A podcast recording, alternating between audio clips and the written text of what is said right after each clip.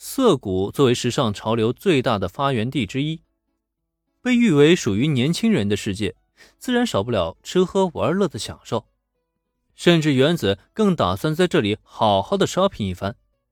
可遗憾的是，虽然一行三人很是愉快的吃了一顿味道还算不错的午餐，可才出餐厅不久，却意外的又看到了工藤新一的身影。而且让人惊讶的是，这次的工藤新一完全没机会和林恩他们打招呼，因为在他身后，两个身形高壮、有着金发碧眼的黑西装男正在他的背后紧追不舍。在川流不息的街道上，工藤新一正快步地穿插于人群之中，时不时还要回头张望。而那两个黑西装的外国人，则是步步紧逼地追在工藤新一的身后，遇到挡路的路人就粗暴地一把扯开，惹得不少路人抱怨连连。可以看得出来，工藤新一目前的处境不太妙。虽然不知道他招惹了什么人。但那两个追逐他的外国人肯定不是什么善茬儿看到这一幕，小兰是下意识的移动了脚步。毕竟是这么多年的青梅竹马，她当然不可能眼睁睁看着工藤新一出事啊！但是还没等小兰迈出第二步，哎，别冲动，太危险了。小兰，你先在这里啊，保护好原子，我去帮助工藤同学。身为一个男人。林恩当然不可能让小兰在这个时候涉险。那么，在听到他的话之后，一向对他信任有加的小兰也是立即放松了下来。是的，看到工藤新一被人追逐，小兰的心情也是一下子紧绷到了嗓子眼儿。但是有林恩在的话，他却觉得再也没有任何事情能够让自己紧张起来。毕竟是有林恩同学在。我明白了，不过林恩同学。你也要注意安全啊！小兰留下来保护原子，这个她当然没有意见了。但就在林恩迈步准备追上的时候，小兰却又下意识的伸手抓住了他的衣袖。放心，交给我啊！小兰的关心让林恩嘴角扬起了浓浓的笑意，总觉得现在他浑身上下都充满了干劲儿啊！工藤新一觉得自己今天很倒霉。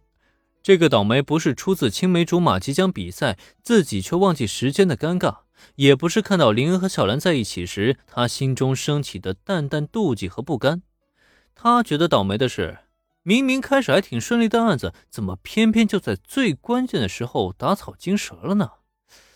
可既然被发现了，没办法，也只能开逃了。刚开始还不错，躲在人群之中呢，有几次啊都险些甩脱了对方。可随着对方的后续支援到达，工藤新一却发现，同样的招数在对方眼中已经不好使了。哪怕他竭尽全力，结果相距称后的追踪者也是越来越近。如果再这样下去，他迟早都会被抓到。工藤新一很清楚，自己这次面对的是一群来自境外的组织，他们的手段无所不用其极，一旦被捉住，绝对讨不得半点好处。所以在脱离人群后，工藤新一开始专注于街头巷尾，打算利用地形优势将对方彻底的甩开。然而他没想到的却是，就在他穿过一条狭窄的街巷，本以为能够通过这里去往另外一条街上的时候，竟绝望的发现自己居然一头扎进了一条死胡同中。该死的，这是临时修建的道路工程。而且障碍物是将去路挡得死死的，根本就翻越不过去。而且这个时候再想回头，却发现追踪他的两个外国佬已经出现在巷尾。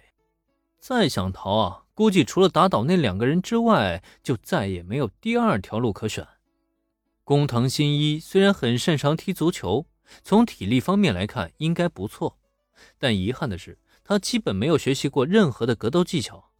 哪怕身体素质足够灵活，可真要打起架来，估计也只能是个白给。因此，面对两个缓缓逼近的外国大汉，工藤新一是禁不住的抽了抽嘴角。这个时候该怎么办呢？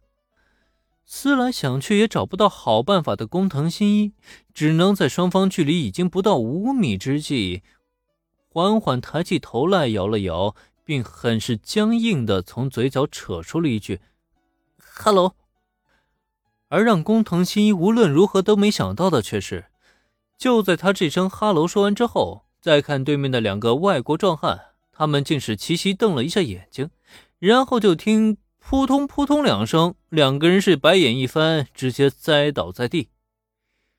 这哈喽还带有魔法效果的咒语不成吗？